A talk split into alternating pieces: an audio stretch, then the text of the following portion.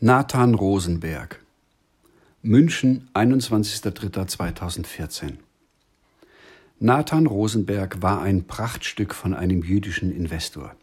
Groß gewachsen, korpulent und mit dünnem, weißem Bart, der sein rundes Gesicht umkränzte.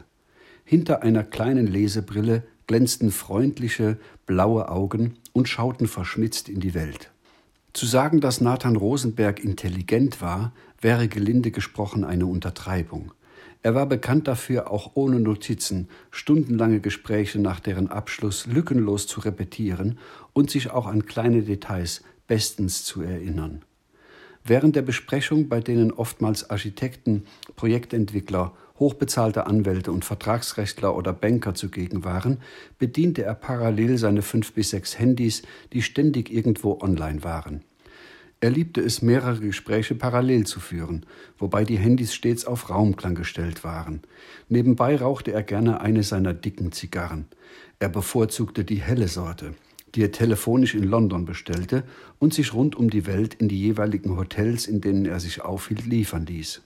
Er genoss es, den Raum mit deren teurem Rauch zu füllen, und bei Videokonferenzen sah man sein freundliches, kluges Gesicht auf dem Bildschirm oftmals erst, nachdem sich der Rauch einer frisch entzündeten Zigarre gelichtet hatte. Rosenberg war das, was man einen Großinvestor und einen Kosmopoliten nennt. Er verfügte über mehrere innerstädtische Einkaufszentren in Europa, besaß ein Bürogebäude in bester Lage in Luxemburg, wo seine Zentrale untergebracht war, und noch sonst dies und das. Er jettete regelmäßig zwischen München, New York, Luxemburg und London sowie seiner Lieblingsstadt Jerusalem hin und her. Aufgrund seiner vielfältigen Flugreisen genoss er VIP-Status bei der Lufthansa und wurde von Mitarbeitern der Fluggesellschaft mit dem Rollstuhl über das Vorfeld zur Maschine gebracht. So genoss er den Luxus, zumeist als letzter einzusteigen und sich der stickigen Luft in der Maschine während der Startphase so kurz wie nur eben möglich auszusetzen. Dennoch empfand er diese Art zu reisen als bescheiden. Schließlich besaßen sein Schwager und sein Cousin jeweils einen eigenen Learjet mit zwei Piloten. Aber so eine Verschwendung war nicht seine Sache. Seine Söhne sollten lernen, sparsam mit dem Geld umzugehen. Geld ist scheu, es geht schneller, als es kommt, war sein Lieblingssatz. Ansonsten war Nathan Rosenberg mit der Welt und mit sich selbst im Reinen. Immer wenn er in München war, schickte er seinen Fahrer in die Innenstadt um für sich und seine Gäste koscheres Essen zu holen, denn auf solches Essen waren deutsche Hotels nicht immer eingerichtet. Das Mandarin Oriental München ist ein Fünf-Sterne-Hotel im Herzen der Altstadt. Ein luxuriöses Refugium mit zeitloser Eleganz. Die verlockende Kombination aus Luxus, Komfort und Flair, die hochwertige Einrichtung, der hervorragende Service und die schönen Zimmer hinterlassen einen bleibenden Eindruck. So oder so ähnlich warb das Hotel im Internet, um die besten der besten Kunden für sich zu gewinnen. Und hierzu gehörte zweifelsohne Nathan Rosenberg. Immer wenn er in München war, logierte er im Mandarin, denn an der linken Seite der Lobby gab es einen separaten Herrenraum mit holzvertäfelten Wänden und schweren dunklen Ledersesseln, den Rosenberg für sich reservierte, um zu rauchen und seine Geschäftspartner zu treffen. Alex traf ihn im Frühjahr 2014 zu einer geschäftlichen Besprechung in eben diesem Hotel. Es ging um eine Immobilie im Herzen von München, die Rosenberg gerne kaufen und entwickeln wollte.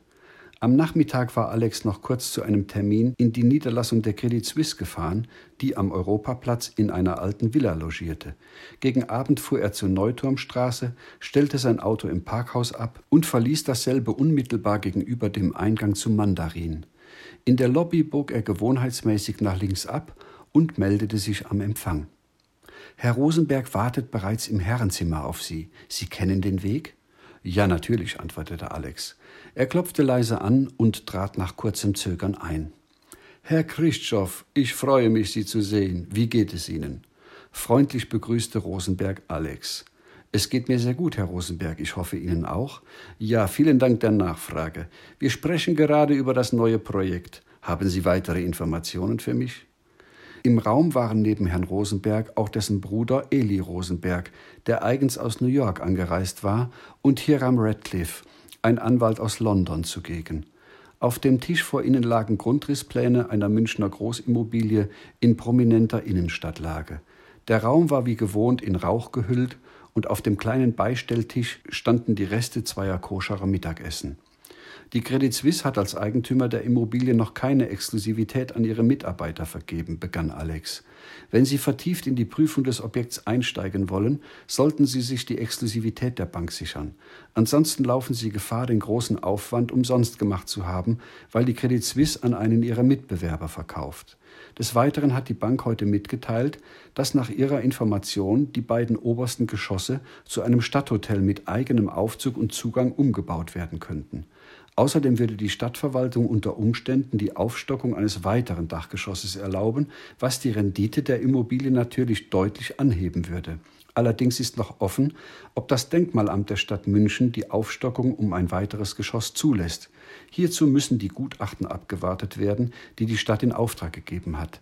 Dann müssten die jetzigen Mieter pünktlich zum Umbau ausziehen.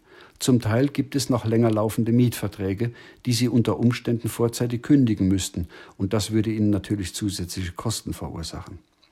Ein eigenes Hotel in München, Eli, das wär's, oder? Rosenberg lächelte. Und wir können vielleicht koschere Küche anbieten für unsere Gäste, lachte er. Dann müsstest du nicht immer deinen Fahrer in die Stadt schicken, meinte Eli, und wir hätten vielleicht auch etwas mehr Einfluss auf die Qualität. Was ist der Preis, Herr Christoph? fragte Rosenberg. Momentan liegen wir noch immer bei 68 Millionen Euro. Das Interesse ihrer Konkurrenten an der Immobilie ist extrem hoch. München ist halt Hotspot. Dazu kämen Kaufnebenkosten und natürlich Umbaukosten in Höhe von weiteren 32 Millionen Euro, vielleicht auch 44 Millionen Euro, sofern aufgestockt werden kann. Dann erhöhen sich aber auch die Mieteinnahmen auf gut 5,5 Millionen Euro pro Jahr, was die Investition bei einem Verkaufspreis der 22 bis 23-fachen Jahresmiete durchaus rechtfertigen kann. Aber wir sollten gut überlegen, ob der Markt weiterhin bullisch bleibt oder auch mal wieder stagniert. 68 Millionen, wo leben die denn? Wir gehen höchstens auf 63 Millionen. Alles, was oberhalb ist, ist Risiko und muss als Gewinn bei uns bleiben. Die Umbaukosten sind innerhalb der Stadt sehr hoch und es wird sich sehr lange hinziehen, bis wir eine Baugenehmigung haben und einen Generalunternehmer finden, der in der Innenstadt von München eine Baustelle in der Größenordnung organisieren kann und zu einem verträglichen Preis anbietet. Wir sind ja nicht auf der grünen Wiese. Herr Christoph, seien Sie so gut und geben Sie die Information an die Credit Suisse. Wir zahlen 63 Millionen. Dafür haben wir keinen Gremienvorbehalt wie die institutionellen Mitbewerber. Sie wissen selbst, wie lange das dauern kann, bis alle Vorstände informiert sind und sich trauen, ein Gebot in der Größenordnung abzugeben. Eli und ich entscheiden hier am Tisch. Wenn die Credit Suisse schnell ist, gehen wir nächste Woche zum Notar. Wir wollen das machen. Gut, sagte Alex, ich freue mich über Ihr Angebot. Ich gebe das noch heute Abend an die Credit Suisse und melde mich umgehend bei Ihnen, sobald ich ein Feedback von dort habe. Wie immer über WhatsApp? Ja, über WhatsApp. Ich danke Ihnen, Herr Christoph. Möchten Sie noch etwas trinken? Gerne ein Wasser. Still oder Sparkling? Sparkling, bitte. Rosenberg schenkte Alex kaltes Mineralwasser aus einer Kristallkaraffe ein und schüttete mit einer kleinen Silberschaufel ein paar Eiswürfel aus einer flachen silbernen Schale in Alex Glas. Vielen Dank, Herr Rosenberg. Im Anschluss unterhielt man sich noch über Details und Ankaufmodalitäten. Außerdem war die große Frage, bei welchem Notar das Geschäft abgeschlossen werden würde. In der Branche hat ein Immobilienkäufer üblicherweise Vertragshoheit und das ungeschriebene Recht, den Notar zu bestimmen. Allerdings haben institutionelle Käufer wie große Fondsgesellschaften, Versicherungen und Banken oftmals eigene Notare und sparen sich die Gebühren bzw. legen 50 Prozent der fiktiven Gebühren auf den Käufer um, wobei die Bank natürlich etwas verdient. Für Alex war das nicht das erste Geschäft, das er mit Rosenberg abwickelte. Man kannte sich, kannte die gegenseitigen Vorgehensweisen und vertraute sich. Man wusste zu schätzen, dass sich jeder an das gesprochene Wort hielt. Auch wenn die Immobilienwirtschaft im Allgemeinen keinen guten Ruf genießt, werden Geschäfte in den Größenordnungen oberhalb von 10 Millionen Euro ausnahmslos unter Profis und nur mit entsprechender Qualifikation gemacht. Es ist ein sogenannter Closed Shop, in den ausschließlich Marktteilnehmer mit gutem Leumund Zugang finden und langfristig behalten. Es gibt keine Finden und keine Dummheiten. Wer sich nicht ordentlich benimmt, wird aus dem Kreis der Investoren und Entscheider aussortiert. Natürlich gibt es wie überall, so auch in dieser Branche, schwarze Schafe, aber die besten Geschäfte sind die, auf denen beide Seiten wissen, dass sie Geld verdienen müssen und gleichzeitig verstehen, dass man nicht übertreiben darf. Gier frisst Hirn. Christoph und Rosenberg wussten das. Die Geschäftsbeziehungen waren freundschaftlich und stets auf Langfristigkeit ausgelegt. Es machte keinen Sinn, schnelles Geld zu ergattern, um sechs Wochen später am Markt abgeschrieben zu sein. Die Investoren suchten gute Objekte und brauchten deswegen gute Vermittler. Umgekehrt hatten die Vermittler immer Interesse an engen Geschäftsbeziehungen zu sogenannten Wiederholungstätern. Denn ihr Immobiliengeschäft in den Größenordnungen sollte möglichst keine Eintagsfliege sein. Die Verstetigung des Geschäfts war das A und O bei ihnen. Christoph und Rosenberg sprachen noch etwas über private Dinge, man erkundigte sich gegenseitig nach dem Wohlergehen der Familie, bis schließlich Radcliffe darauf hinwies, dass sein Flug nach London gehe und er sich verabschieden müsse. Der Mann muss pünktlich gehen, stichelte Rosenberg. Der verdient tausend Euro in der Stunde. Da hat man keine Zeit für Schwätzchen, nicht wahr, Mr. Radcliffe? Radcliffe lachte. Der eine verdient sein Geld durch Arbeit und der andere im Schlaf. Ja, sagte Rosenberg, das steht schon in der Bibel. Den Seinen gibt's der Herr im Schlaf. Ja, konterte Radcliffe, das steht im Psalm 127, in den sogenannten Ketuvim. Da steht aber auch, wenn der Herr nicht das Haus baut, so arbeiten umsonst die daran bauen. Rums, das saß. Rosenberg war platt. Er lachte und warf den Kopf in den Nacken. Herr Christoph, verstehen Sie jetzt, warum ich gerne mit Radcliffe arbeite? Sie meinen wegen seiner Bibelkenntnis oder wegen seiner Schlagfertigkeit? fragte Alex amüsiert nach. Nein, wegen der Klasse. Rosenberg formte mit Daumen und Zeigefinger seiner erhobenen rechten Hand einen Kreis und schlug Radcliffe auf die Schulter. Eins zu null, Radcliffe. Und jetzt kommen Sie gut nach London. Wir treffen uns nächste Woche in Frankfurt, im Sheraton, wie immer im obersten Geschoss in der Präsidentensuite. Seien Sie pünktlich und gute Reise. Danke. Aaron noch was, Radcliffe, streute Rosenberg umständlich ein. Können Sie mir aus London diese Zigarren mitbringen, die ich immer rauche? Sie wissen schon, bei dem Händler an der Ecke in der Nähe Ihres Büros. Aber bitte nur die hellen, nicht die dunklen. Die hellen sind einfach besser. Er lächelte, richtete sich auf und sah in die Runde. Ich werde sehen, was sich machen lässt, lächelte Radcliffe zurück. Nein, nein, sagte Rosenberg. Bringen Sie sie einfach mit. Und jetzt ab mit ihnen. Sie lachten, gaben sich die Hand und verabschiedeten sich. Alex saß noch einige Zeit mit Rosenberg in der Lounge. Nach einer Weile entschuldigte er sich für seine einfach unentschuldbare Ungemütlichkeit, verabschiedete sich und machte sich auf den Heimweg nach Frankfurt. Beim Gehen lud ihn Rosenberg ein, ebenfalls ins Sheraton zu kommen. Den genauen Termin würde er ihm noch mitteilen. Es wäre seiner Meinung nach gut, wenn Christoph bei dem Gespräch mit den Verkäufern auch zugegen war. Sicher wüsste man dann schon mehr vom laufenden Projekt. Im Übrigen gäbe es dort eine koschere Küche. Eine halbe Stunde später befand sich Alex wieder auf der A8 in Richtung Frankfurt. Er schmunzelte. Rosenberg war einfach ein lustiger Geschäftspartner. Er weiß genau, was er will und er versteht es, mit Menschen umzugehen, dachte er. Er mochte ihn. Alex wusste zu dem Zeitpunkt noch nicht, dass er ihn einige Jahre später in Jerusalem in einem ganz anderen Zusammenhang treffen würde.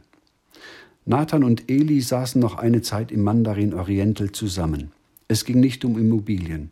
Es ging um religiöse und um politische Themen.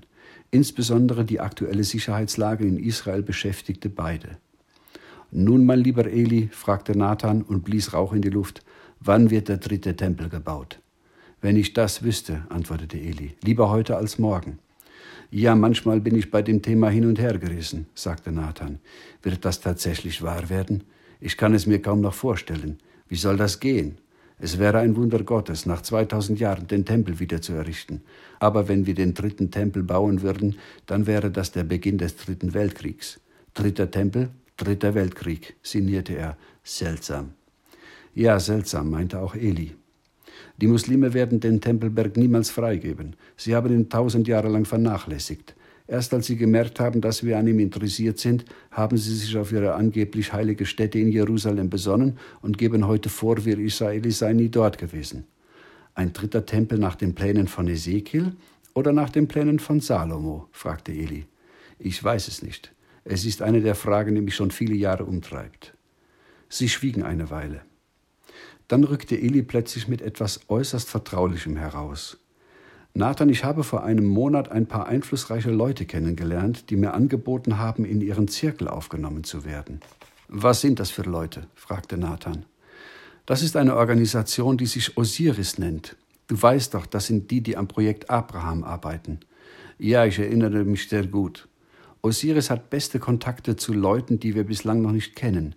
Die stehen oberhalb der amerikanischen Regierung und sogar oberhalb der Finanzwelt. Das sind Leute, die die Fäden wirklich in der Hand haben.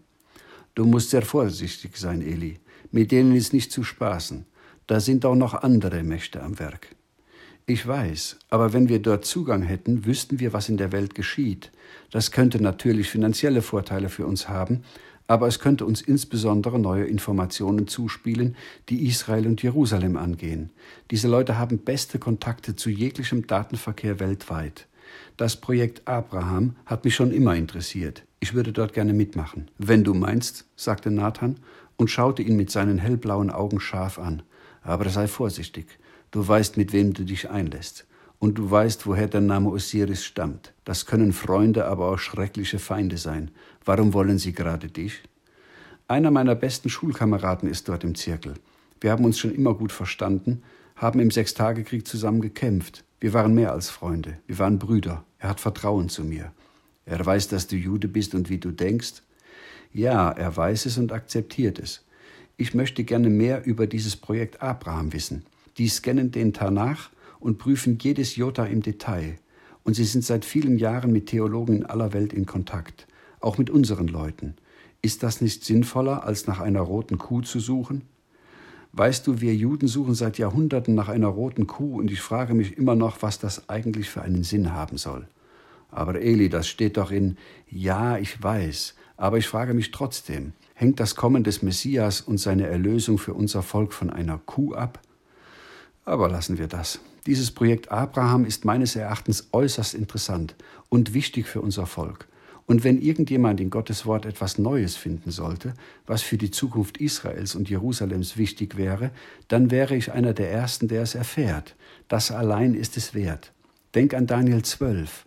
Dort steht, dass am Ende der Zeit viele im Buch Daniel große Erkenntnis finden werden. Gott hat hier etwas verborgen, und es macht meiner Meinung nach mehr Sinn, danach zu forschen, als nach einer roten Kuh. Aber es ist gefährlich. Nathan, du weißt doch, an einem Wintertag Anfang der 60er Jahre in einer Villa in Pullach bei München, in der einst Hitlers Parteikanzleichef Martin Bormann residierte, besiegelten Reinhard Gehlen, früherer Nazi-Geheimdienstchef, und dann Präsident des Bundesnachrichtendienstes, und Issa Harel, Chef des israelischen Nachrichtendienstes Mossad, übrigens ein Überlebender des Holocaust, die geheime Zusammenarbeit des deutschen Bundesnachrichtendienstes mit dem israelischen Mossad. Die Begründung dafür war, für die Sicherheit Israels kooperieren wir sogar mit dem Teufel. Die Quelle hierzu steht im Internet unter http www.berliner-zeitung.de slash 161 03610. Ich weiß, dann tu, was du nicht lassen kannst. Ja, ich werde Ihnen noch diese Woche zusagen. Sprich erst einmal mit Rabbi Schleerstein. Das ist eine gute Idee. Es war schon spät geworden. Sie rauchten zu Ende, verabschiedeten sich freundlich und gingen dann in ihre Suiten.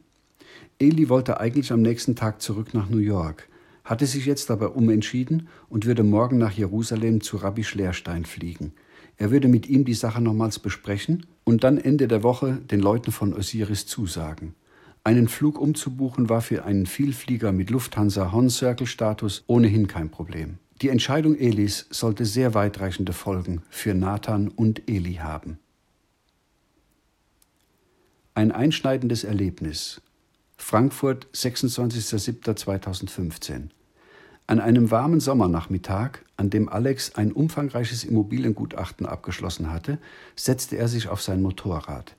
Er wollte nur eine kleine Runde drehen, um den Kopf frei zu bekommen und danach das Gutachten noch einmal Korrektur lesen, bevor er es an seinen Auftraggeber in Frankfurt mailte. An einer Kreuzung übersah ein roter BMW sein Motorrad und kurz darauf wachte Alex in der Intensivstation des örtlichen Krankenhauses auf.